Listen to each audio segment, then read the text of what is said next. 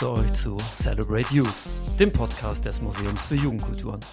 Ich bin Möhre und mein Gesprächspartner in unserer ersten Folge ist ein weiterer Initiator des Museums. Ich begrüße Hütte. Moinsen Möhre und alle anderen. Wir wollen über eine Jugendkultur sprechen, die uns beide geprägt hat und auch heute noch prägt. Es geht um Punk. Punk ist sicherlich eine Jugendkultur, die den meisten Menschen bekannt sein dürfte und die bei vielen bestimmte prägende Vorstellungsbilder, sei es in Bezug auf Style, Musik oder Praktiken hervorruft. Dabei werden durch den Fokus auf Iris und Nietengürtel politische Inhalte wie Kapitalismus und Konsumkritik, Antirassismus oder der DIY-Gedanke schnell übersehen. Es lohnt sich also, genau hinzuschauen und die Komplexität des Punk zu ergründen. Hütte. Du bist ja in einer Kleinstadt in der Nähe von Hamburg aufgewachsen. Würdest du sagen, dass das deinen jugendkulturellen Weg auf eine bestimmte Art und Weise strukturiert hat? Oder anders gefragt, unterscheiden sich Kleinstadtpunks von Großstadtpunks? Ja, ich denke mir, ähm, das wird auf jeden Fall so sein, da ich nun mal auf dem Dorf groß geworden bin, in der Nähe von Hamburg, wie du so schön sagtest. Ähm, ich glaube, die unterscheiden sich ganz gewaltig, da ähm, wir natürlich lange nicht den Großstadtbezug hatten und irgendwie wahrscheinlich wahnsinnig viele Vorbilder hatten oder was weiß ich wie, sondern wir konnten uns nur über irgendwelche Videos oder Informationen, die man sich so ähm, gegenseitig gegeben hat, wie man sich vielleicht als Punk verhält oder was man für Musik hört oder was weiß ich, wie konnten wir das auf dem Dorf natürlich nur ähm, erstmal unter uns klar machen. Vielleicht verrätst du uns ja nachher noch, wo du genau aufgewachsen bist, aber vielleicht bleibt das ja erstmal noch ein bisschen ein Geheimnis. Wie bist du denn mit Punk überhaupt in Berührung gekommen? Ja, ähm, ich bin ähm, mit Punk in Berührung gekommen, bei uns auf dem Dorf in Kaltenkirchen, jetzt habe ich es dann mal aufgelöst.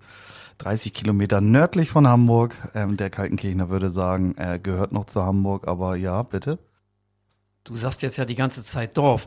Wie viele Einwohnerinnen und Einwohner hat Kaltenkirchen denn? Ja, jetzt mittlerweile über 20.000. Ähm, damals, ähm, als ich etwas jünger war, waren es ich glaube, so 15.000, 16.000. Ist kein wirkliches Dorf mehr, ist eine Kleinstadt. Ähm, ja, da hast du schon recht, also Dorf. Aber man fühlt sich natürlich ähm, in Nachbarschaft zur Weltstadt Hamburg, fühlt man sich natürlich schon eher so wie auf dem Dorf. Und man wollte natürlich auch immer möglichst schnell, wenn man durfte, konnte und auch wenn man nicht durfte, schnell nach Hamburg rein in die große, weite Welt. Das war schon immer so unser Ziel, egal wie alt man damals war. Bist du dann mit Punk in Kaltenkirchen oder in Hamburg in Berührung gekommen? Genau, in Kaltenkirchen. Ähm, es gab damals ähm, dieses schöne Beispiel ähm, anders sein. Ich war wie alle Dorfkinder oder Kleinstadtkinder war ich in einem ähm, zu einem Tanz, Tanzkurs angemeldet mit meiner Freundin damals und dreimal bin ich da gewesen und musste dann immer so schön Standardtänze machen. Und beim vierten Mal sagte die Tanzlehrerin dann, ja, du hast ja noch gar nicht bezahlt. Und dann habe ich dann so gesagt, oh, ne, werde ich auch nicht, ich werde jetzt aussteigen. Und dann war es einfach so, dass meine Freundin sich von mir getrennt hat. Ich immer jedes Wochenende, wenn da Disco war in der Tanzschule irgendwie, dass ich nicht mit rein durfte. Also stand ich immer wie doof draußen. Und da habe ich so gedacht, oh nee, da habe ich keine Lust mehr zu. Und es gab noch andere Freunde, die erst gar nicht angemeldet waren im Tanzkurs. Ähm, und dann hat, hat, man sich mit denen getroffen. Und da kam dann ähm, so halt raus, wer ist es denn noch? Das sind einfach nur die Außenseiter in Anführungsstrichen irgendwie, die sich irgendwie zusammentun, weil sie nicht da in diese, in diese Tanzschulen-Disco durfte. Und deswegen, ähm, da haben wir dann einfach so gemerkt, so, äh, ja, irgendwie gefühlt sind wir auch ein bisschen anders. Und was hört man denn so für Musik? Und dann gab's halt den Austausch, ne? Dass ähm, der eine damit anfing, irgendwie so, es gibt ja so Musik aus England und so und die fanden wir total cool. Und ähm, also es fing zuerst mit ähm, englischem Punk an, irgendwie, ähm, die Sex Pistols und was weiß ich wie. Und das war dann ähm, so bei mir der Einstieg, ich so gedacht habe, ja, fühle mich auch nicht so gleichgeschaltet wie alle anderen, sondern tatsächlich irgendwie was anderes ähm, passt mir einfach ein bisschen mehr. Also es ging über dieses Anderssein, aber habt ihr euch denn damals schon als Punks verstanden? Nö, ähm, ich glaube, das war äh, vollumfänglich, war uns das gar nicht klar. Also es war, glaube ich, eher so diese Nummer, Ausbildung machen irgendwie ähm, nach der Schule oder was weiß ich, wie das war ja alles so. Ich war immer derjenige, der gar keine Ausbild Ausbildungsstelle damals hatte und habe mich immer so gefragt, irgendwie, warum man das denn überhaupt muss und warum soll man überhaupt wissen, was man mit 15 Jahren, wenn man aus der Schule kommt oder 16 war ich dann fast, ähm, woher soll ich denn wissen, was ich machen soll? Da habe ich so eine so eine so eine ähm, kaufmännische Ausbildung gemacht, nur weil meine Eltern dann schlussendlich Kaufmänner waren oder Kaufleute, Kaufmänner und Kauffrauen. Und deswegen habe ich es dann nachher gemacht, aber ich habe es trotzdem ähm, nie wirklich verstanden irgendwie. So, und da, ähm, ja, da ich dann da schon in der Klasse der Einzige war, der es irgendwie nicht war, hat man irgendwie so gemerkt, irgendwie ist ja, hm, ich sag jetzt mal, schwimmt man nicht so ganz so mit dem Strom oder was weiß ich wie, weil das eben alle machen. Ja, witzigerweise, ich habe ja auch eine kaufmännische Ausbildung begonnen. Du hast sie ja beendet. Ja, allerdings. Ich habe sie nach äh, sechs Wochen abgebrochen. Aber ist schon interessant, dass es da so eine Parallele gibt, weil ich habe die Ausbildung höchstwahrscheinlich auch nur aufgrund äh, meines Elternhauses begonnen. Und mir war von Anfang an klar, da kann ich mich noch dran erinnern, an das Vorstellungsgespräch, dass ich äh, während des Vorstellungsgesprächs gesagt habe, wenn ich mit der Ausbildung fertig bin, dann gehe ich auf jeden Fall weg und werde studieren. Also war schon von vornherein klar, äh, dass ich auch nicht in dem Beruf arbeiten will, ne? aber ich habe es trotzdem erstmal angefangen. Ja, also interessant ist, ähm, wenn du das gerade so erzählst, wo wir denn so dabei sind, also es war bei mir unvorstellbar, dass ich überhaupt was mit Menschen mache. Ne? Also weil ich immer so gedacht habe, ich finde Menschen irgendwie sehr komisch möchte lieber eher nichts mit Menschen zu tun haben. Also ich habe die abgeschlossen, die Ausbildung, und habe in der Zeit einfach gemerkt, dass ich vielleicht ganz gut mit Menschen kann. Also deswegen, ähm, ich habe nicht gedacht studieren, sondern ich habe danach dann meinen Zivildienst gemacht. Weil damals gab es ja noch Wehrdienst oder Zivildienst und es war für mich da auch schon ziemlich klar, ähm, nicht den Dienst einer Waffe anzutreten, sondern eben tatsächlich ähm, irgendwas ähm, Soziales, sage ich jetzt mal, der Gesellschaft zurückzugeben. Und daraufhin hat sich dann nachher im Prinzip mein Leben ja aufgebaut, ne, dass ich dann gemerkt habe, Menschen und Soziales, nicht Menschen und irgendwas verkaufen, sondern Menschen und was Soziales, das ist es dann. Und deswegen bin ich ja, das darf man glaube ich hier auch sagen, äh, bin ich dann nachher Erzieher geworden, Erzieher, äh, Begleiter, staatlich anerkannter Begleiter geworden. Du hast ja eben schon gesagt, ihr durftet nicht in die, oder du durftest nicht mehr in die Tanzschule gehen. Andere sind da von vornherein nicht hingegangen. Das war ein Ort, an dem ihr euch getroffen habt. Was gab es noch für Orte? Bei uns in Kaltenkirchen gibt es ein Jugendzentrum. Ähm, mittlerweile heißt es Jugendhaus, da arbeite ich dann auch. Genau, das war so ein Treffpunkt für Jugendliche im Alter ab 14 Jahren, die ja sinnvoll ihre Freizeit gestalten sollten. Und das ist bis heute ja auch noch so. Und da hat man sich dann getroffen. Und das waren, wir waren eine Gruppe. Zuerst waren wir nur, ich glaube, zwei Freunde von mir, mit denen, mit denen ich auch zusammen Fußball gespielt habe mit denen hatten sie sich erstmal im Keller halt getroffen und in der Woche halt irgendwie im Jugendzentrum, um einfach irgendwie rauszukommen von zu Hause, irgendwie nicht unter Obhut der Eltern zu sein, sondern einfach draußen zu sein. Und so ein Jugendzentrum ist halt ein Ort für ähm, freie Freiheit, Kreativität irgendwie und sich einfach selbst ausleben können und Verantwortung übernehmen. Und ja, das war erstmal unser Treffpunkt auf jeden Fall. Unter anderem, also wir haben uns auch ähm, am Stadtbrunnen getroffen, also am Marktplatz bei uns in Kaltenkirchen und ähm, am Bahnhof haben wir dann auch rumgelungert irgendwie, weil da war ja immer am meisten los. Da kamen die Leute dann ja auch aus Hamburg und fuhren nach Hamburg oder was weiß ich, wo wir dann ja im Prinzip auch nachher hin wollten. Aber eigentlich war das Jugendzentrum ähm, damals unser ähm, Treffpunkt. Wie waren denn damals so die Möglichkeiten, an Informationen zu kommen, an Musik zu kommen oder vielleicht auch Kleidung? Genau, also es fing alles damit an, ähm, ich greife noch ein bisschen weiter vor, noch sogar noch vor dem Jugendzentrum die Zeit. Es war einfach so, dass ich ähm, damals Fußball gespielt habe und ich hatte einen Trainer, der ähm, musikbegeistert gewesen ist. Und der hat uns dann zum Saisonabschlussfinale zu sich nach Hause eingeladen. Irgendwie, da haben wir dann gefeiert irgendwie. Und der hatte eine ganze ähm, Wand voll Platten. Und da war ich so begeistert von, fand das so toll, so, oh, so viele Platten und so viel Musik und so. Und da habe ich so die Leidenschaft für Musik entwickelt.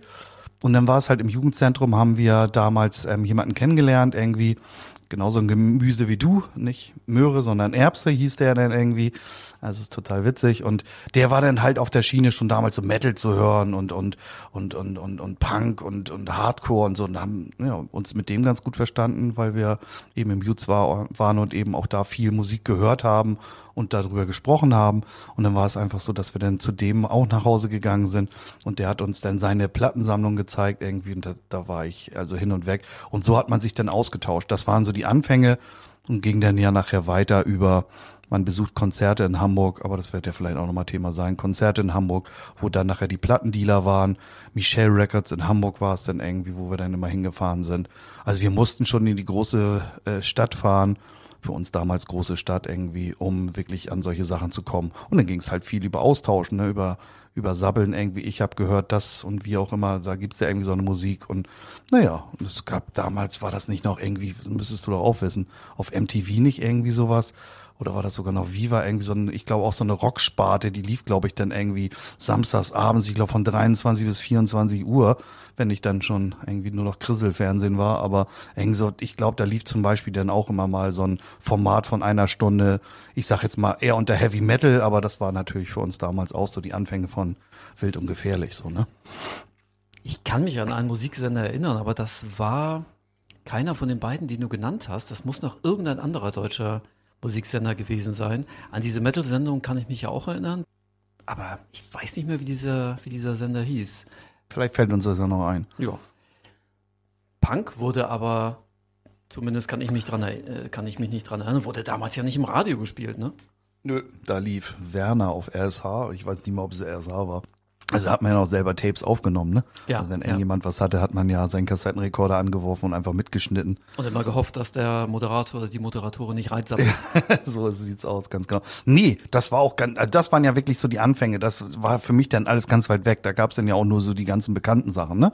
Also die, die dann, also wie gesagt, zuerst englischer Punk, ähm, dann nachher, als ich ähm, mich mehr so als Punk, sag ich jetzt mal, identifiziert habe und das für mich auch benennen konnte, dann gab's halt so den Ami-Punk und der Deutsch-Punk dann nachher. Aber ähm, ganz zu Anfang waren es dann tatsächlich äh, UK Subs und ähm, Sex Pistols irgendwie aus England. Weil ich fand äh, auch immer England total interessant. Das war dann auch immer sowas, wenn man da irgendwelche Magazine irgendwie in die Hand gekriegt hat, dann hat man sich das natürlich auch so reingezogen, dass man das natürlich auch so aufgesogen hat. Heute kannst du ja per Klick alles sehen. Das war früher einfach nicht der Fall, ne? Bei uns war das ja ganz klar. Ich habe gehört das und ich habe hier noch mal ein Bild oder was weiß ich, wie ausgeschnitten. Irgendwie dann kamst du mit so einem Schnipsel da irgendwie an, wenn da irgendwas Wildes passiert ist. Ja, das waren so die Anfangszeiten. Wie gesagt, England. Ich bin dann mit mit 16 ähm, mit der Fähre nach England gefahren, irgendwie aus Hamburg dann irgendwie, Hamburg nach Harwich irgendwie. Und dann sind wir da in London, haben uns dann da eingemietet irgendwie. Ja, solche Sachen, ne? Oder mit dem Jugendsport, mit dem Kreissportverband oder was weiß ich, wie sind wir da hingefahren? Nach Sheffield. Und das war natürlich, um so ein bisschen auch ähm, England und äh, Szene zu schnuppern. So, das war es dann einfach so. Schmeckt der Sekt? Jetzt weiß ich gar nicht, worauf ich, äh, was ich darauf antworten sollte, Prost. dass wir die erste Folge schon gleich mit äh, Alkohol beflügeln. Aber nur gut, vielleicht schneide ich es hinterher raus. Mal gucken. Sekt geht gar nicht, meinst du? Ich sag ja Sekt korrekt. Genau, du hast es ja eben schon so ein bisschen angedeutet, das würde ich, äh, würde ich ganz gerne mal aufgreifen. Wann hast du denn gespürt, dass Punk für dich mehr ist als eine Freizeitbeschäftigung, also mit anderen Menschen abhängen, äh, ein bisschen Musik hören und so weiter und so fort? Wann hast du gemerkt, dass da für dich mehr drin steckt? Ja, es, ähm, ähm, in Vorbereitung zu dieser Sendung habe ich das versucht, für mich so ein bisschen rauszufinden. Und ich würde ja sagen, ich bin mit 16, bin ich angefangen mit der Ausbildung. Noch so ein ähm, gut frisierter ähm, junger Mensch gewesen. Das änderte sich. Was genau meinst du unter oder mit gut Ja, es, frisiert? es gab ja so damals so, nenne ich mal, so die ähm, tollen Frisuren wie Pissport-Haarschnitt oder ähm, die Haare irgendwie, ähm, gab es damals schon was so wie ein Undercut oder was weiß ich, wie auf jeden Fall so ganz, ich weiß bis heute nicht, was das ist. äh, auf jeden Fall Vielleicht ausra wissen das unsere Hörerinnen und äh, Hörer. ausrasiert irgendwie und dann so einen Topf aufgesetzt, um die Deckhaare ein bisschen länger zu lassen. Das, wovon wir heute nur noch träumen können, weil wir beide gar keine Haare mehr haben. Moment, Moment. Oh, Entschuldigung, du lässt ja gerade wieder wachsen. Also, ja, Entschuldigung, ich habe keine Haare mehr. Das war auf jeden Fall so, ne, mit 16 bin ich angefangen mit Ausbildung. Da war ich dann ja noch irgendwie klein und süß und nur gemerkt, dass man anders ist. Und in diesen drei Jahren Ausbildung hat sich das dann einfach ja schon entwickelt. Also war es denn ja zwischen 16 und 19. Nach England fahren irgendwie. Ähm, ich tatsächlich dann, der nachher bunte Haare hatte, hat gerade am Wochenende das Gespräch mit meiner Mutter auch nochmal, die ihrer Freundin dann erstmal erzählt hat, was ich nicht alles für Farben irgendwie in den Haaren gehabt habe, wo ich so gedacht habe, ja, das ist ja interessant. Ähm, kann ich mich gar nicht mehr so dran erinnern. Und dann so ansatzweise dann Iro gemacht, irgendwie, die ja dann bei der Arbeit irgendwie nicht so ganz sichtbar war, weil, weil man die Haare dann runtergekämmt hat, irgendwie.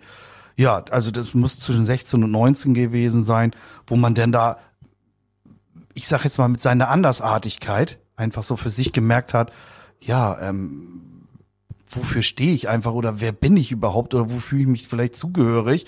Weil man braucht ja auch immer so irgendwie so, so Ansatzpunkte, wo man sagt, irgendwie, das identifiziere oder damit identifiziere ich mich jetzt und das präsentiere ich jetzt irgendwie.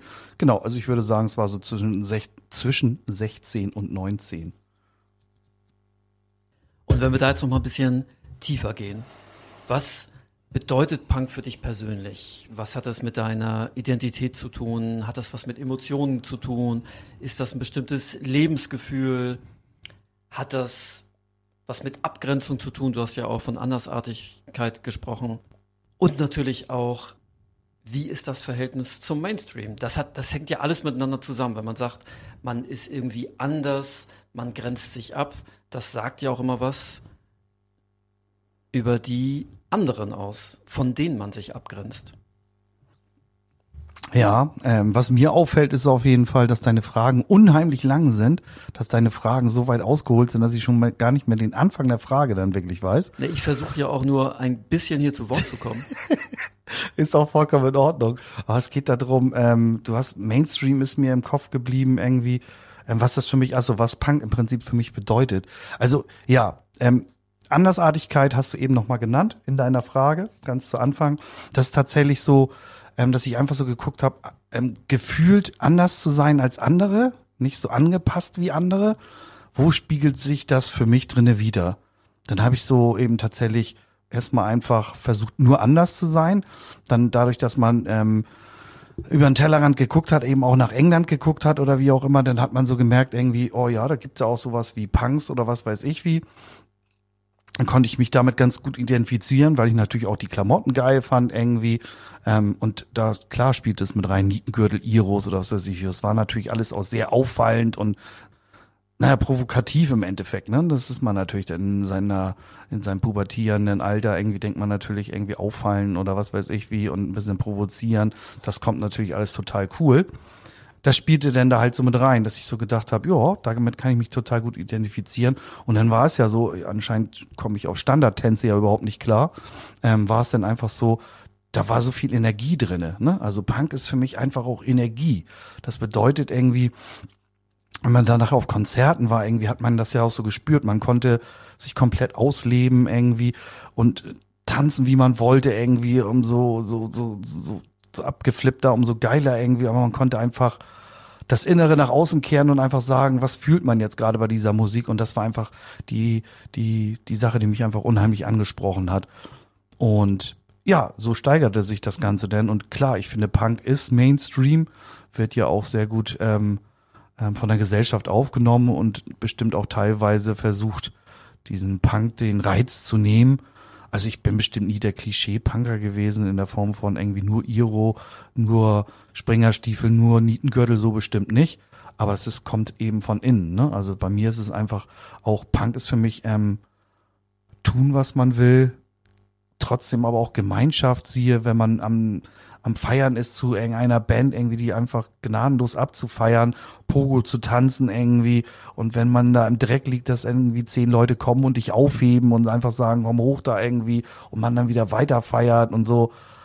Ja, das fand ich einfach total faszinierend. Also es ist für mich, so ja, die Gemeinschaft irgendwie fand ich schon immer toll, irgendwie in der Gemeinschaft was zu bewegen und zu Musik ja eben nicht standardisiert abzugehen, so eins, zwei Taps, tschüss irgendwie, sondern einfach durchzudrehen, Stage diven irgendwie und fand ich total toll. Also es fand ich und finde ich bis heute toll. Ne? Also es ist ähm, Punk ist für mich einfach tatsächlich eine Lebenseinstellung bis heute geworden und ich bin Jahrgang 71. Also feier dieses Jahr sogar tatsächlich meinen 50. Geburtstag. Bin damit genauso alt wie Mürre. Äh, nee, ein Jahr jünger. Ich lasse das mal so stehen. Genau. Ähm, es ist einfach ein Gefühl, ne? Also für mich ist Punk einfach ein Gefühl, einfach zu sagen, ich muss nicht alles das machen, was andere machen und ich muss nicht alles das denken, was andere denken irgendwie, sondern ich mache das, was ich fühle und was sich einfach gut anfühlt. Und das dafür steht für mich einfach auch unter anderem Punk. Und jetzt lasse ich dich gerne mal wieder zu Wort kommen. Ich werde ab jetzt ja nur noch kurze Fragen stellen. Aber dann hat Punk für dich ja auf jeden Fall, jedenfalls klingt es so heraus, auch eine politische Komponente. Definitiv. Also ähm, kombiniert diese Andersartigkeit. Ich wollte ja im Prinzip immer so akzeptiert werden, wie ich bin. Und deswegen habe ich auch eine große, also eine grenzenlose, ja, fast grenzenlos, Offenheit anderen Menschen gegenüber. Das bedeutet einfach, ja, für mich hat das ähm, ganz viel damit zu tun, politisch links zu denken. Das kam ja dann auch dann im Jugendzentrum über über, über Konzerte, die man besucht hat und über Interessen, die man verfolgt hat, wurde ja auch die Antifa Kaltenkirchen gegründet irgendwie. Also, dass man eben auch versucht hat, in seinem Dorf, Kleinstadt, Schrägstrich Kleinstadt irgendwie versucht, ja, eben auch politisch aktiv zu werden. Und damit konnte ich mich immer gut identifizieren und kann es ja im Endeffekt bis heute in meiner Arbeit ähm, im Jugendzentrum, dass ich einfach sage, irgendwie, wir sind alle gleich, das ist völlig egal, äh, welchen Hintergrund du hast welches Geschlecht irgendwie. Ähm, das war für uns immer ganz wichtig. Und das haben wir dann natürlich auch als Punks, sage ich jetzt mal, dann nachher auch ja politisch eben auf der Straße auch ausfechten können. Und in der Zeit, wo ich groß geworden bin, gab es viele politische Konflikte. Kaltenkirchen-Ulzburg war nur ein Teil der ganzen Geschichte. Also es war tatsächlich so, dass Kaltenkirchen eher links ähm, verschrien war und ab Olsburg eine Badenstation weiter war schon im Prinzip rechtes Territorium. Und da mussten wir ja damals auch immer längs, wenn wir nach Hamburg wollten. Ja, du hast das ja schon angesprochen, die Zeit, in der du oder auch ich politisch sozialisiert wurden, war eine Zeit, die auf eine Art und Weise vergleichbar war mit der heutigen, weil auch heutzutage gibt es ja nach wie vor große Probleme mit Nazis. Damals hatte ich mehr den Eindruck, dass das öffentlich sichtbarer ist, dass Nazis vielleicht auch vom Erscheinungsbild anders aufgetreten sind. Aber ich habe diese Zeit auch für mich als ganz enorm prägend in Erinnerung, weil da ja auch ganz viele Übergriffe stattgefunden haben, die auch zahlreiche Todesopfer gefordert haben. Ich denke da nur an Mölln oder Soling, aber natürlich auch an Rostock und Hoyerswerda. Äh, in Rostock und Hoyerswerda sind zwar keine Menschen ums Leben gekommen, aber das waren ja Ereignisse, die ja für mich schier unglaublich waren und im Rückblick das auch immer noch sind wenn wir das darauf fokussieren, würdest du dann sagen, dass Punk, ich glaube, du würdest es nicht sagen, deswegen ist schwer, die, äh, deswegen ist es wahrscheinlich auch nicht richtig, die Frage so zu stellen. Ich ähm, mache einfach mal eine Aussage und dann kannst du sie mal kommentieren. Punk zu sein ist auf jeden Fall kein reiner Anti-Nazi-Kampf. Nee, nee, nee, nee, definitiv nicht. Also damals ähm, war es tatsächlich einfach ein, ein, eine Zeitschiene, wo man gesagt hat, man wollte auffallen, damit fing es im Endeffekt an. Es, es, es gehört für mich dazu, ja. Aber das ist tatsächlich nicht so, dass sich darauf begrenzen lässt, überhaupt gar nicht. Nein, nein. Das ist, gibt ja auch genug Punks, die, sage ich jetzt mal, eher eu sind und unpolitisch, ähm, die daran weniger Interesse haben, die einfach nur saufen wollen oder was weiß ich wie und auch Skinheads, mit denen man zusammen war, irgendwie Sharpskins und Euskins irgendwie, also ne, die haben da, also Sharpskins sind ja eher politisch, aber Euskins dann ja ähm, gerne auch mal unpolitisch. Nee, zählt für mich nicht nur, also Punk gleich ähm, Kampf den Nazis, nö, kann ich jetzt nicht nur sagen, aber es war einfach für mich immer so prägend, dass ich so gedacht habe, ich hatte damals nicht viele ausländische Freunde, das ist vielleicht auch so ein Beispiel für mich, ne, aber sie gab es, sie gab es bei mir in der Klasse.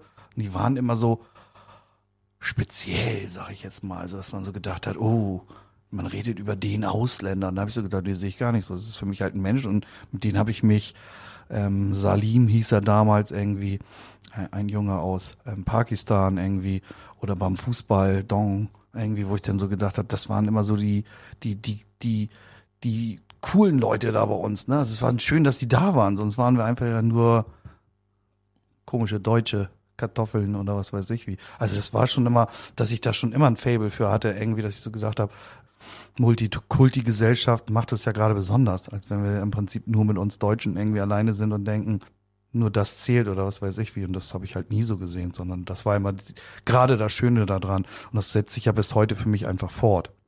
Dass ich einfach so denke, in meiner Arbeit ähm, als Jugendhausbegleiter ist es einfach so, so viele Kulturen, die man da trifft. Und das macht das Leben ja einfach spannend. Und das ist ja einfach total schön. Ja, ich habe in der Zeit, wo du jetzt ähm, erzählt hast, ist mir ein Plakat aus der Zeit, ähm, ist mir wieder in Erinnerung gekommen. Und zwar, ich glaube, von der DGB-Jugend, liebe Ausländer, lasst uns mit diesen Deutschen nicht allein. Das passt ja, ja genau, genau zu dem, was du gesagt hast. Du hast aber auch gesagt, für dich bedeutet Punk auf jeden Fall nicht nur Anti-Nazi-Kampf und dann hast du nochmal andere Facetten des Punk erwähnt. Das ist für dich dann aber auch völlig okay, wenn zum Beispiel die Richtung Oi oder andere Facetten des Punks, wenn die nicht explizit politisch sind? Das ist für mich auch okay. Ähm, es ist schade, ähm, dass sie dann nicht offen dagegen eintreten, aber es ist erstmal für mich okay. Aber auch da ist es ja genau für mich, ich lasse Menschen erstmal, ne? Das heißt nicht, dass ich nicht mit denen darüber rede oder diskutiere oder was weiß ich wie. Aber mein Ansatz ist dann in dem Sinne nicht, ähm, sie deswegen gar nicht mehr wahrzunehmen oder gar nicht mehr mit ihnen zu reden oder was weiß ich wie, sondern erstmal sind sie ja tatsächlich erstmal, sage ich jetzt mal ja auch erstmal noch korrekt, sage ich jetzt mal. Bei Nazis ist es schon schwieriger. Mittlerweile in meinem Alter würde ich selbst mit denen wahrscheinlich nochmal reden, aber ähm, das war damals ja nicht Moment. das Thema. Ja, das kannst du gerne nochmal ausführen, aber ich habe ja mit Jugendlichen und ähm, das wäre ja nochmal ein ganz extra Punkt irgendwie. Ich meine, wie viele ähm, Nazi-Jugendliche hat man denn jetzt mittlerweile? Ne? Und das sind auch ja. ähm, ähm, Jugendliche mit Migrationshintergrund. Ne? Also deswegen, das meinte ich jetzt so mit Nazi. Also ich, ist mein Job mittlerweile, ne? dass ich selbst mit den Menschen rede irgendwie, weil ich erstmal grundsätzlich keinen ausschließe. Aber zurück dahin irgendwie, das war ist für mich auf jeden Fall in Ordnung weil es waren ja auch Freunde von mir, die waren in Euskins oder was weiß ich wie. Oder Eupunk oder was weiß ich, wie gab's ja auch irgendwie. Ähm, das ist für mich in Ordnung, weil sie ja erstmal nicht ähm, ausgeschrieben recht sind und gegen meine Ideologie des ähm, Wir sind alle gleich und ähm, wir zusammen ähm, genau stehen. Und deswegen ist das für mich erstmal in Ordnung. Wie würdest du das einschätzen? Werden Punks vom Mainstream als politisch betrachtet oder sehen andere Menschen Punks einfach nur als Menschen, die bunte Haare tragen, saufen, Musik toll finden, auf Konzerte gehen? Also ich glaube, damals war Punk eher tatsächlich Iro, versifft, Lederjacke, Nietengürtel, ähm, schon ich habe noch diese äh, Parole No Future ja, genau. Äh, im Kopf. Also wir haben da die Chaos-Tage in, in Hannover oder ja, was weiß ich wie. Also das war schon eine andere Punk-Szene, als sie jetzt ist. Jetzt ist Punk ja tatsächlich eher schick. Jetzt würde ich ja fast behaupten, Punks tragen Vans oder was weiß ich wie, wenn sie dann Auf alternativ sind. Ja, genau. Wo ich dann einfach so denke, das ist ja ist ja was anderes geworden. So, ne? Es gibt bestimmt immer noch die, die 70er, 80er Jahre Punks, die gibt's ja auch immer noch. Aber Punk für mich ist ja tatsächlich mittlerweile mitten in der Gesellschaft angekommen und er ja tatsächlich schick. So, ne? Also, also schick vermarktet, sag ich jetzt mal so, ne? Ähm, wo man eben auch drauf achtet, was man eben tragen kann oder was weiß ich wie. Aber nö, ähm, früher war es dann tatsächlich, war es ja eher so ein bisschen Asi, Asi-Punk. Ja, saufen, auffallen irgendwo hinpissen, wild urinieren, in die Hecke pinkeln, am Bahnhof. Gehört alles dazu. Weil das die anderen Menschen nicht sehen wollten, dass da mehr dahinter steckt oder weil das Punks auch nicht unbedingt so offensiv zeigen wollten, was für eine Ideologie dahinter steckt, sondern wurde das vielleicht dadurch verdeckt oder wird dadurch verdeckt, dass Punks auch gerne provozieren? Ja, genau. Also es, es war ja eine Provokation, ne? Also ähm, ähm, so rumzulaufen war erstmal eine Provokation, dass man schief angeguckt wurde. Das wollte man ja im Endeffekt auch, ne? Die Diesel Jeans oder Liberto Jeans, wer die noch kennt. In, ja, ja, genau. Das ist mir jetzt gerade wieder eingefallen. Oder Was in die, in noch? die Disco ähm, zu gehen, irgendwie ähm, Skaltenkirchener Micmac zu gehen oder was weiß ich wie. Das war ja alles angesagt so, ne? Aber eben genauso irgendwie. Ah, genau zur Disco hatte Slime eine ganz eindeutige Antwort. Ja, natürlich. Wir haben jetzt ja viel über die Vergangenheit gesprochen du hast ja auch auf dein Alter angespielt. Äh, aus meiner Sicht wirst du ja dieses Jahr Jugendliche 50 Jahre. Das heißt, du bist ja schon ziemlich lange in dieser Jugendkultur unterwegs. Warum bist du dabei geblieben? Genau, warum bin ich dabei geblieben? Zivildienst, hat mir gezeigt, Menschen finde ich ganz interessant, ähm, aus allen Himmelsrichtungen zusammen mit demselben Interesse irgendwie sinnvoll ihre Freizeit zu gestalten, irgendwie kreativ sein, ähm, sich in Gruppen organisieren, Antifa. Hat mein Job mir natürlich ähm, gezeigt, dass ich das auch noch tatsächlich mir bezahlen lassen kann und dass ich mich da drin noch mehr ausleben kann und ähm, mein Gefühl, meine Lebenseinstellung anderen Menschen auch noch ähm, zeigen kann. Ob sie es dann gut finden, ist ja noch was anderes, aber meine Sichtweise aufs Leben im Prinzip darzustellen irgendwie, das konnte ich in meinem Job natürlich ganz gut. Und das spiegelte sich halt auch wunderbar ähm, darin wieder, dass ich ähm, Konzerte auch mit ähm, organisiert habe bei mir im Jugendzentrum. Zuerst war ich ähm, einfaches Mitglied in einer Konzertgruppe, Torpedo-Konzerte hieß die damals ähm, im Youth Kaki. Und dann nachher ähm, die erste eigene Konzertgruppe mit No Control hieß die, ähm, haben wir dann gemacht. Und jetzt ähm, die zweite Konzertgruppe im Jugendhaus Kaltenkirchen.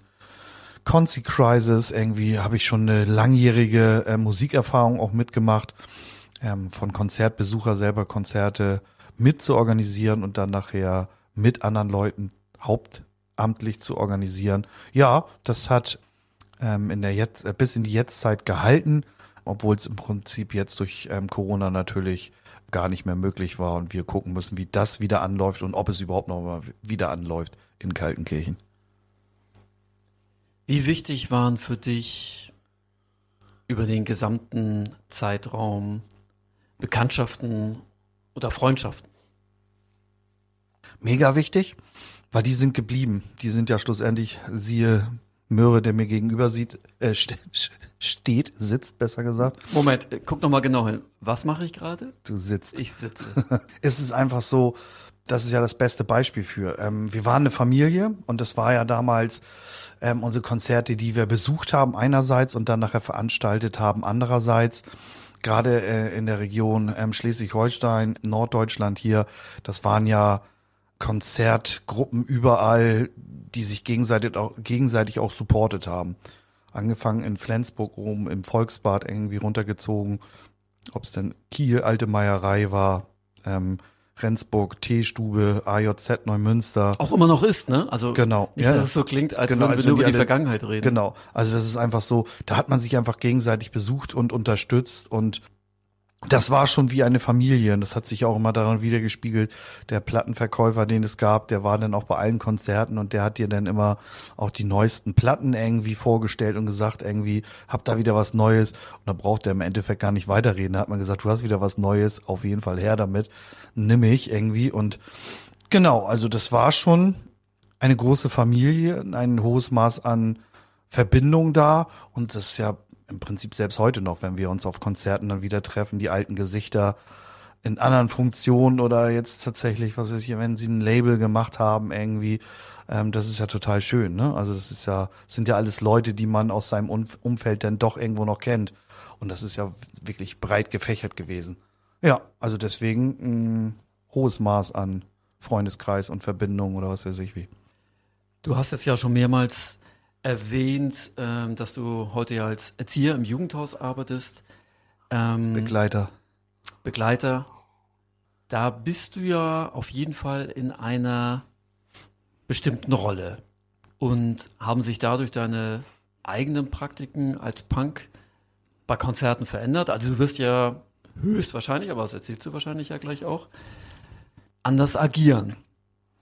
Ja, Als, als wenn du nur in Anführungsstrichen als Konzertbesucher da wärst. Genau, also früher war es dann einfach so, war nur Spaß im Vordergrund. Das bedeutet irgendwie Spaß, trinken, umfallen, aufstehen, weiter feiern, nach Hause gehen, scheißegal, was irgendwie passiert.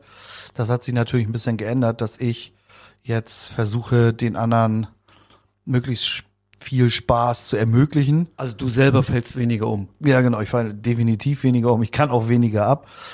Das ist einfach so, dass du jetzt ähm, die Verantwortung halt mitträgst. Ne? Das bedeutet, dass ähm, eine Band die beste Auftrittsmöglichkeit in dem Sinne hat irgendwie. Das musst du alles aufbauen. Das war ja auch früher, hat man so gedacht, Konzertsäle, die stehen da ja einfach so und das ist ja alles fertig, da muss man ja nichts machen. Brauche ich dir ja auch nichts zu erzählen. Ich wollte gerade sagen, ich weiß, wer das immer aufgebaut hat. genau, dafür hat man dann Leute bezahlt damals und jetzt ist es Bezahlt. Ja, Geld hast du auch gekriegt, nicht viel, aber du hast davon gelebt, sagen wir es mal so. gelebt. Ähm, Gut, das wird ein eigener Podcast. ja, das ist auf jeden Fall so, dass ähm, die Verantwortung natürlich schon gestiegen ist, ne? Dass ähm, ich tatsächlich irgendwie gucke, dass es irgendwie, sag ich jetzt mal, so läuft, dass die Punks, die damals bei uns aus Hamburg aufgeschlagen sind, mit zwei AKN-Waggons voll irgendwie zu der Band SS Ultra Brutal, nachdem sie irgendwie 20 Jahre nicht gespielt haben, irgendwie dann im Jutskaki gespielt haben und mich Jugendliche angerufen haben und mich gefragt haben, Hütte, was ist bei dir denn los? Ähm, wir haben gerade 200 Punker irgendwie in die verkehrte Richtung geschickt, irgendwie, nur weil wir es witzig fanden. Genau, solche Sachen, dass es im Prinzip dann läuft, ne? Und nicht, dass es irgendwie dann Kaltenkirchen brennt oder das Jugendzentrum danach nicht mehr steht. Ja, und dann bist du halt der Erste, der kommt und der Letzte, der halt geht. Das ist dann halt so. Das hat sich schon verändert. Wenn wir das mal jetzt aufs Jugendhaus ausweiten, ist es so oder war es so, dass dein oder euer pädagogisches Konzept auch mit deiner, mit deinem eigenen Selbstverständnis als Punk kollidiert ist? Nee, also fand ich nicht, weil ähm, Jugendhäuser sind ja auch Freiräume. Freiräume für Jugendliche, wo sie sich ausleben können, ausprobieren können, wo sie mitbestimmen, wo sie teilhaben. Also nee, fand ich nicht weil im Endeffekt ähm, war das ja auch im Prinzip, was ich das, äh, was ich ja im Prinzip auch wollte, dass ich im, ja, ernst genommen werde, dass ich gesehen werde. Also es hat für mich nie kollidiert. Vielleicht muss Für ich, andere Mitarbeiterinnen und Mitarbeiter im Jugendhaus? Ja, vielleicht manchmal schon, dass sie meinen, meinen Ansatz der Arbeit nicht immer als pädagogisch so professionell empfunden haben. Das mag natürlich sein. Aber was genau wurde da kritisiert? Also was sei nicht professionell? Naja, meine Umgehensweise, ne? Mein, mein lockeres Umgehen mit manchen Regeln oder was weiß ich wieso, ne? Das, aber das ist doch Jugendarbeit, oder? Ja, aber es gibt ja Leute, die, wir haben ja auch Regeln bei uns. Es ist ja nicht so, dass wir pure Anarchie bei uns haben, sondern bei uns gibt es natürlich auch Regeln, Normen und Werte. Logisch, klar. Genau. Und das, äh, da muss man natürlich oder kann man als Mensch natürlich verschieden darauf reagieren und eine kürzere Zündschnur haben oder was weiß ich wie.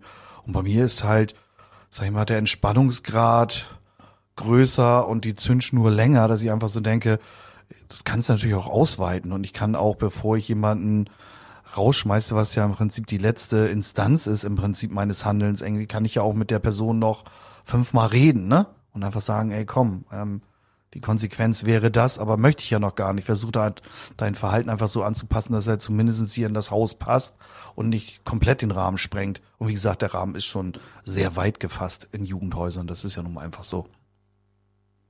Wir haben jetzt ja viel über Konzerte gesprochen. Im Jugendhaus gab es ja eine sehr lebendige Konzertkultur mit vielen Konzerten. Ich kann mich selber an ganz viele tolle Konzerte erinnern. Zum Beispiel an ein Konzert mit But Alive, wo Ingo das erste Mal am Bass gespielt hat oder mit Una Bomba oder mit Turbostart. Was mir da immer aufgefallen ist, war die bunte Mischung des Publikums. Vom Punk über die Skaterin bis zum Rocker. Wodurch kam diese Mischung zustande? In Kaltenkirchen, ähm, als ich Zivildienst gemacht habe, 21, ist es richtig? Nee, mit 19 bis 21 ähm, war es halt so, dass ähm, vorherrschend im Jugendzentrum eine Rockergruppierung waren. Die hießen die Matt-Schwarzen irgendwie, die hatten nämlich matt-schwarze Autos irgendwie, heute haben sie noch matt-schwarze Fahrräder. Das war halt so die Gruppe, die vorgeherrscht hat da. Der Lauf der Zeit. Genau, das war einfach so, dass ähm, diese Gruppe, und das waren alles ja schon, ja, Mitte 20er, sag ich jetzt mal, so alt waren sie damals irgendwie, die haben das Haus zu einem Großteil belegt. Also die Jugendlichen waren eher der kleinere Teil und die haben ihr Jugendzentrum oder die haben das Jugendzentrum als ihr Jugendzentrum gesehen. Das bedeutet, es gab damals noch Kneipenabende, zweimal in der Woche irgendwie, das pädagogische Bier, wie wir Erzieher es auch immer genannt haben, irgendwie. Also es war einfach so Hunde drinne, äh, es wurde drinne geraucht und es war im Prinzip wie so eine lockere Kneipe. Pädagogische Zigarette gab's also auch. Ja, da gab's immer zwei zur Zeit von. Also da erinnere ich mich auch noch sehr gut dran. Da haben wir auch gerne zwei Zigaretten zur selben Zeit geraucht. Ja, ja, das gab's auch alles noch. Und das war Kaltenkirchen war immer sehr bunt. Tatsächlich ähm, das, was du beschrieben hast von Rocker, Skater über Punks, Antifa, ne, die gab's da immer alle. Und diese Szene wurde halt wirklich, weil wir eben immer Musik gemacht haben bei uns im Jugendzentrum, weil wir Bands hatten, die da Interesse dran hatten, irgendwie, weil Konzertgruppen hatten, die anderen Leuten das irgendwie ermöglichen wollten, ähm, war das einfach so, dass da viele Menschen aufeinander getroffen sind, weil wenn irgendwo mal was los war, dann ist man halt hingegangen. Und gerade so in Kaltenkirchen und Umland war nie so viel los. Aber da machen wir auch nochmal einen Podcast zu, zu Hexenkessel und Flagges Gasthof und was weiß ich wie alles, die ganzen Diskotheken, Kneipen oder was weiß ich wie, wie sie denn im Umland hießen, Lindenhof in Segeberg. Genau. Also wollen wir das dann auf diesen Umkreis beschränken? Oder wollen wir mehrere Podcasts über ganz, also weil es gibt ja so viele Locations, über die wir reden könnten, ne? Also, ähm, aber machen wir auf jeden Fall. Vielleicht jede Location, die man einladen, das kann natürlich auch sein oder ja, zwei ja, oder was ja. weiß ich. Ist auf jeden, also auf jeden Fall. Die so ein bisschen gegenüberstellen wäre auch interessant. Ja, Wie war das bei euch? Wie war das? Genau. Also deswegen und Kaltenkirchen war halt, wie gesagt, da sehr bunt und das Umland und welche Leute man dann wieder kannte.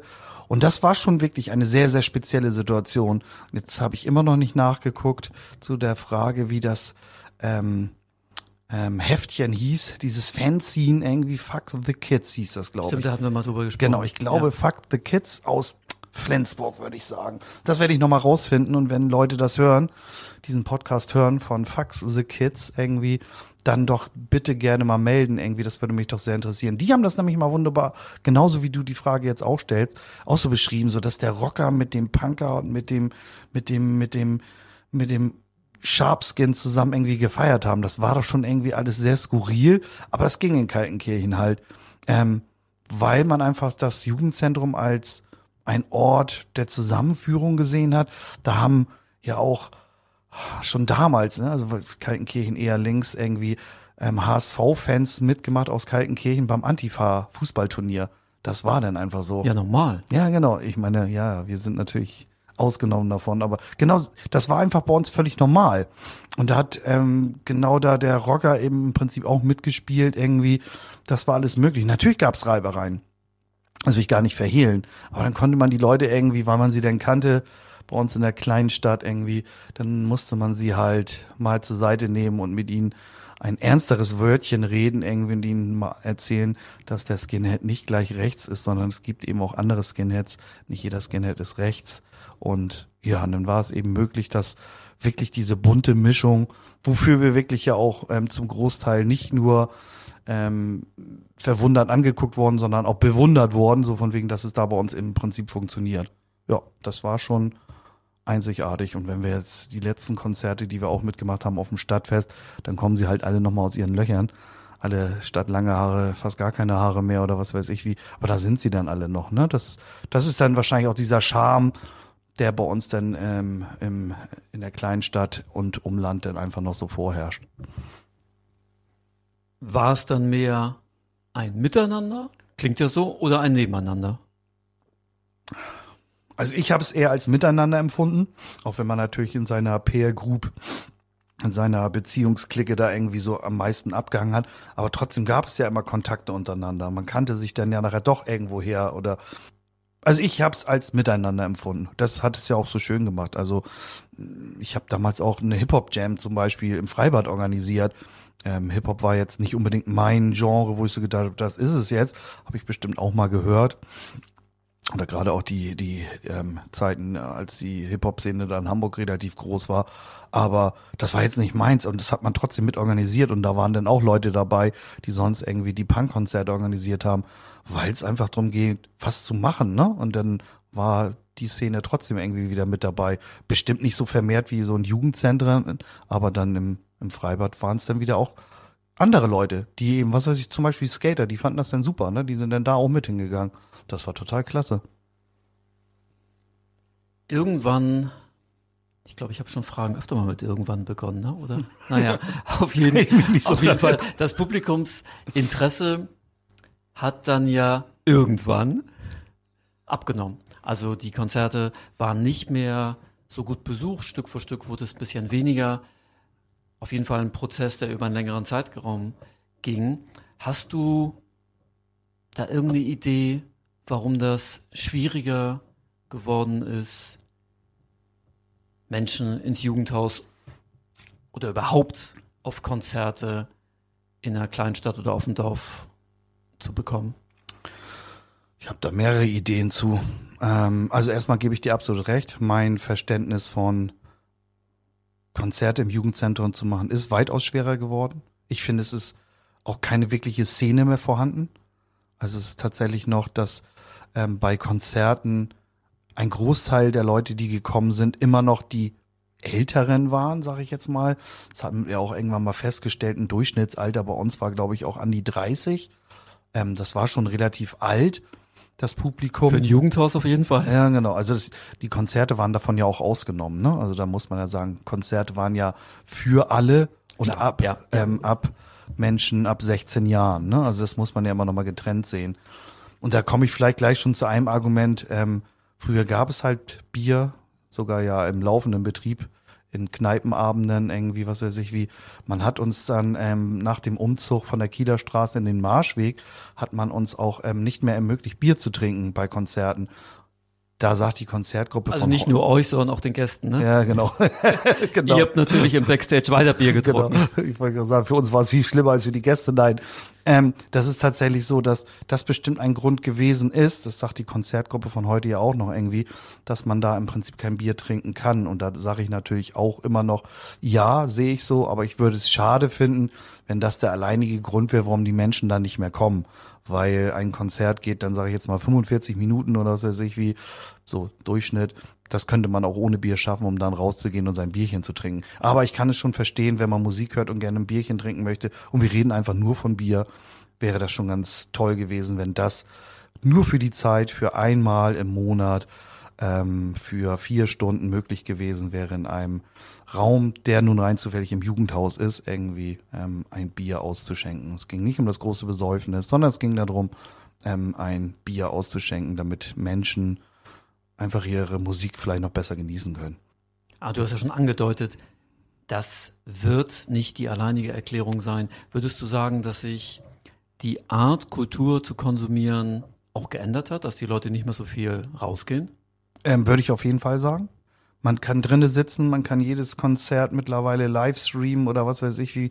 Die Musik ist ja so breit aufgestellt. Jeder hat sein, sein, sein Handy mit dabei und kann ja Musik rauf und runter hören und braucht ja nur ein Wort sagen. Dann kriegt er ein ganzes Genre irgendwie dazu irgendwie aufgetischt, irgendwie, was er dann gerne hören möchte.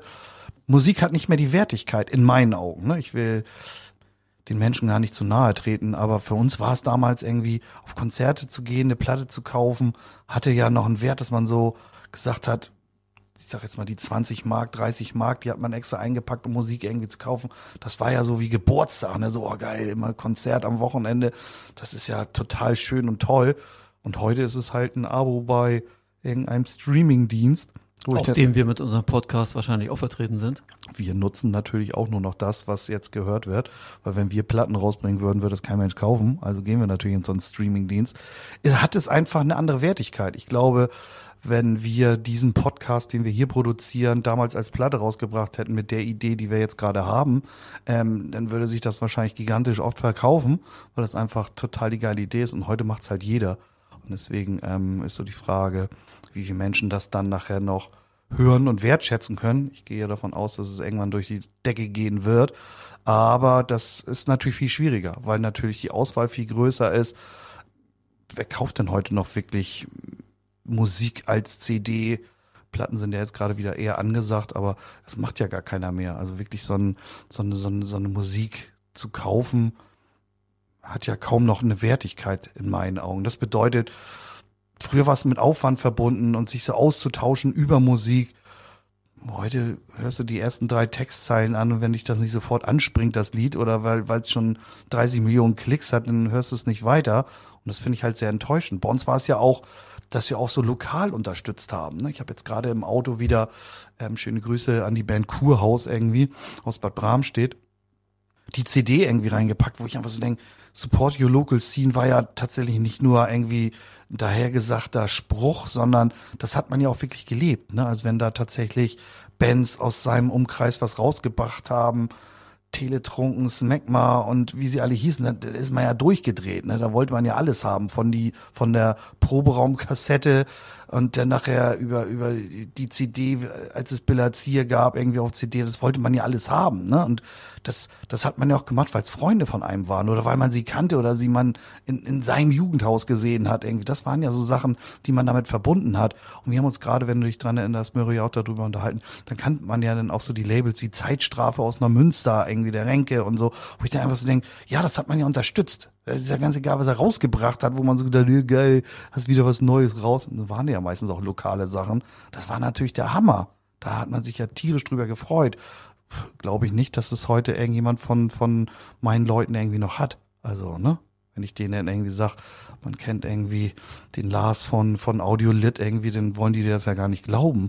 Und dass die Wertigkeit der Musik, ein anderes Beispiel, hat Ferris MC bei dieser Hip-Hop-Jam gespielt, da haben wir acht Bands auftreten lassen äh, man haben dann nur acht Euro für genommen. Weil wir wollten es natürlich auch immer so günstig wie möglich machen, damit es jeder besuchen kann. Da wurde uns dann so unterstellt, irgendwie, ja, acht Euro, das kann ja nichts wert sein. Das ist ja bestimmt nicht der echte Ferris MC.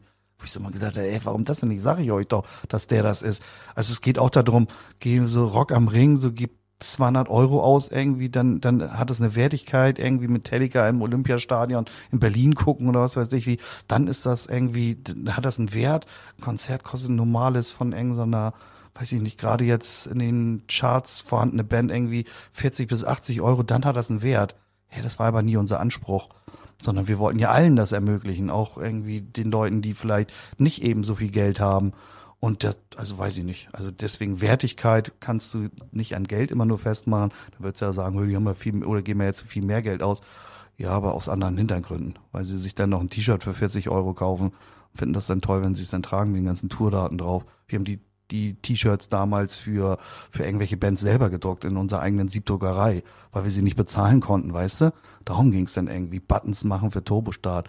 Äh, wie cool waren wir denn? Irgendwie solche Sachen wenn ich so darüber nachdenke, wie sich der Konsum von Kultur, zumindest meiner Wahrnehmung nach, verändert hat, dann ist ja das Konzerterlebnis so ein bisschen in den Hintergrund getreten. Und das ist für mich, gut, da ist jeder Mensch natürlich auch anders, für mich wirklich schwer zu verstehen, weil diese Interaktion mit der Band, das Gemeinschaftsgefühl, also nicht nur im Publikum, ähm, sondern auch mit den Menschen, die da auf der Bühne stehen, dieses sich fallen zu lassen, das ist für mich so wichtig und durch einfach durch gar nichts zu ersetzen. Ich höre zum Beispiel auch zu Hause ganz wenig Musik, weil dieses Gemeinschaftsgefühl, das ist für mich so eine wichtige Komponente. Ähm, das ist schon sehr interessant dass sich da anscheinend so ein bisschen was verändert hat. Ich finde es ganz interessant, weil du sagst, du hörst nicht so viel Musik. Ich habe auch mal mehr Musik gehört, aber im Endeffekt hören doch die Menschen eigentlich fast nur noch Musik. Also eigentlich haben sie doch nur noch irgendwelche Kopfhörer am Ohr, ja, überall, ja, wo ja, sie gehen und stehen. Genau, genau, und wenn du dich genau, dran erinnerst, irgendwie, wie es wie es irgendwie anfing, dann hast du selbst aufgenommene Kassetten im Kassetten hier im, im wie heißt er denn noch, im nicht CD-Player, sondern Walkman. Walkman, vielen Dank. Ähm, Danach kam der Discman. Genau, und der Discman nämlich dann, der war ja schon eine Weltrevolution, aber der hatte ja meistens gar nicht diesen Schütteleffekt da, das bedeutet, das nee, ja dann immer noch, nie mehr gehabt. Dann. Genau, der, genau, das ist dann immer nur gesprungen. Viel also, zu uncool. Genau, das, das war ja schon immer tatsächlich immer was Besonderes, Musik zu hören. Aber ich, oh, das ist, glaube ich, sehr weit gefasst, irgendwie auch, ich glaube, es geht da nicht mehr um Gemeinschaft. Das ist, nee, glaube ich nicht. Ich glaube nicht das gemeinschaftliche Gefühl, darum geht's, glaube ich, nicht mehr. Weil ich meine, ich, dann geht's ja weiter. Wenn, wenn, wenn sie ein Konzert besuchen irgendwie, dann ist ja so Handyaufnahmen fast noch wichtiger als alles andere. Also und wie gesagt, viel zu weit geführt. Ich will auch keinem zu nahe treten, darum geht's gar nicht. Nein, nein, nein. Sondern es geht ja mehr darum, wie sich das im Prinzip verändert hat. Früher war es ja, war ja das Konzert, das konntest du ja nur ähm, wahrnehmen äh, alleine, nicht irgendwie digital festhalten, sondern das musstest du an, anhand von blauen Flecken zählen. Darum ging's dann ja irgendwie. Oder ob dein Schuh verloren hast oder was weiß ich, wieso wie es dir passiert ist. Ähm, darum geht's denn ja eher, ne? Also, oder ging es ja eher. Denn man erinnert sich an Sachen wie, ähm, das waren ja auch so größere Nummer, Nummern, irgendwie der Musikzirkus in Hamburg. Das war damals da beim Volksparkstadion irgendwo auf dem Parkplatz. Ähm, das war mitten im Winter. Da, da haben wir dann irgendwie Bands gesehen, New Model Army oder was weiß ich wie. Da waren wir durchgeschwitzt und haben gedacht, wir erfrieren auf dem Bahnhof in Eidelstedt, weil wir wieder zurück mussten. Das sind ja so Erinnerungen. Bis heute irgendwie der kälteste Bahnhof Deutschlands, irgendwie, wo man gedacht hat, irgendwie man ist in Sibirien. Und wenn jetzt nicht sofort die AKN kommt, dann stirbt man da auf jeden Fall. Also das sind ja so Erinnerungen. Ich meine, heute würde da keiner mehr mit der Bahn hinfahren wahrscheinlich. Sondern voll klimatisierten Auto. Also wenn ihr das anders seht oder andere Erfahrungen gemacht habt, dann meldet euch bei uns. Das sind Themen, das sind genau die Themen, die uns interessieren, über die wir mit euch reden wollen. Wir reden jetzt gerade über unsere Wahrnehmung, aber vielleicht ist eure Wahrnehmung eine ganz andere. Also schickt uns eure Diskussionsvorschläge, eure Meinung. Das ist genau das, was wir wollen. Du hast jetzt eben nochmal gesagt, oder hast eben nochmal das Thema Gemeinschaft nochmal erwähnt. Ähm, das möchte ich jetzt nochmal wieder aufgreifen, weil das ja auch ein Kernpunkt des Punk ist. Und ich führe es nochmal jetzt wieder auf dich zurück mit der Frage, wie sehr hat Punk jetzt dein Leben geprägt? Ja, ich mache einen Job, wo Gemeinschaft im Vordergrund ist.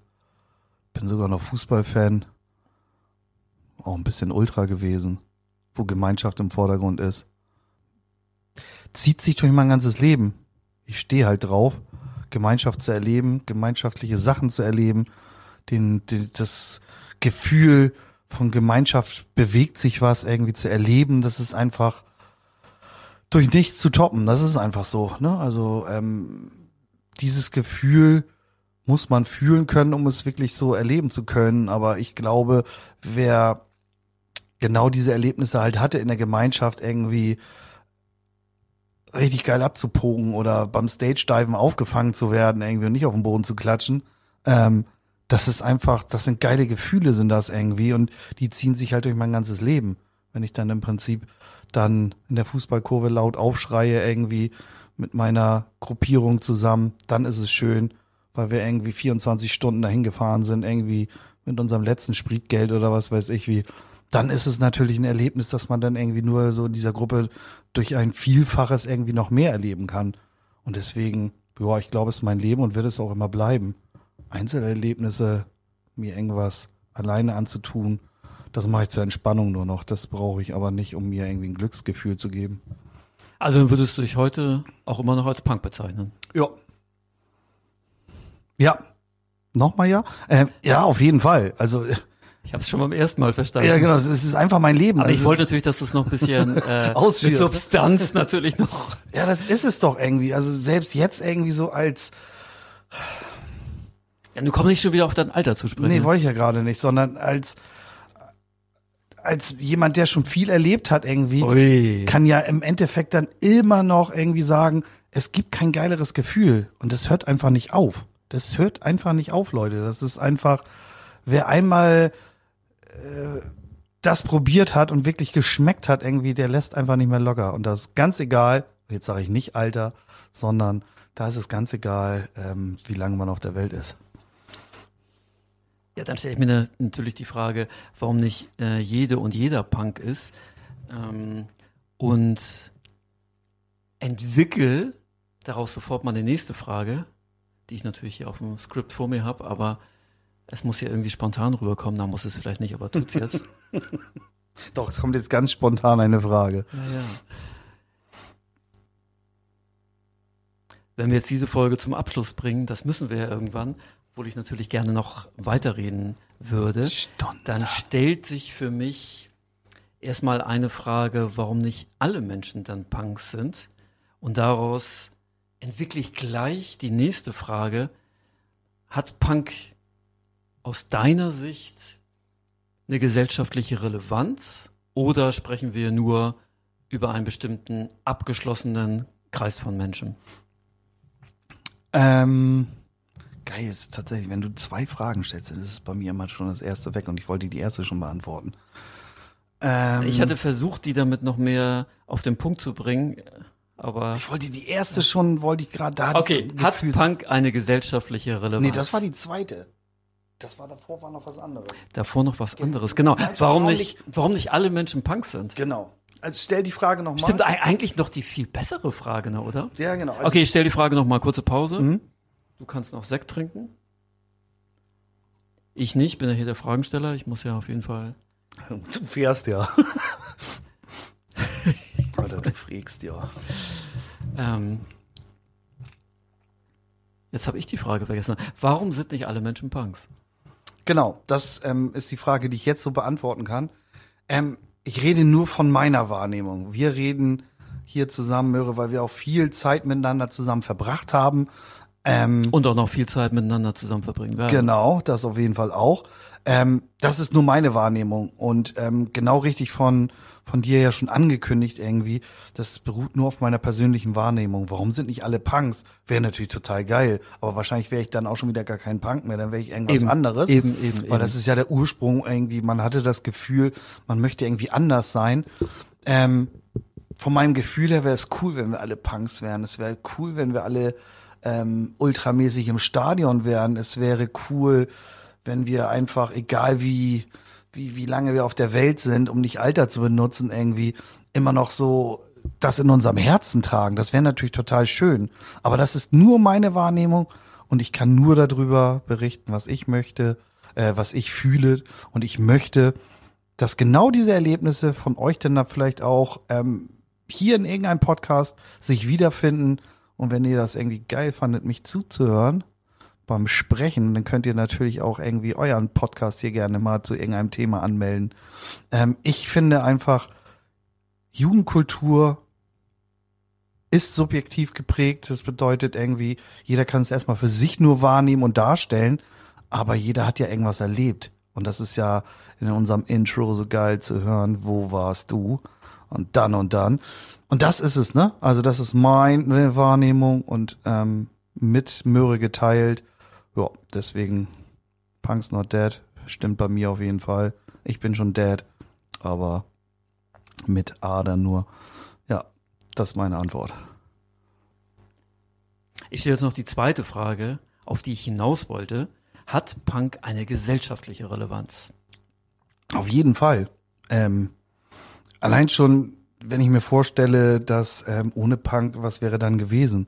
Also für mich ist es definitiv so, ähm, fühlt sich an wie der Stachel in der Gesellschaft. Irgendwie fühlen sich vielleicht viele Menschen zu berufen, irgendwie ähm, der Gesellschaft irgendwas zu vermitteln oder auffällig zu sein oder wie auch immer. Aber ähm, für mich ist Punk einfach eine Lebenseinstellung und wird es einfach bleiben, solange ich noch irgendwie atmen kann. Und ich lasse es nicht bleiben. Also für mich ist es alles. Also keine reine Subkultur, sondern Punk gibt auch Impulse in die Gesellschaft. Für mich ja. Schulterzucken. Ja, nein, nein, nicht Schulterzucken, weil äh, ich wollte das kurz auf mich wirken lassen, weil das ist doch ein schönes Schlusswort. Absolut. Ähm, ja, ist es. Für mich ja. Schlusswort. Ja, bitte. Vielen Dank. Möhre, bitte. Für diese erste Folge. Mir hat es sehr viel Spaß gemacht. Ich hoffe, euch da draußen auch. Und ich habe es ja vorhin schon erwähnt, wenn ihr uns zustimmen wollt, wenn ihr Widersprüche habt, meldet euch bei uns, werdet Teil dieses Podcasts, bringt Themen ein, stellt uns Fragen. Wir freuen uns auf alles, was kommt. Und vor allen Dingen auch auf die nächste Folge. Ja, ich sehe es ganz genauso. Unsere Idee ist ohne euch nichts, aber mit euch wird diese Idee mega. Und ich würde mir jeden Podcast anhören, egal was da kommt.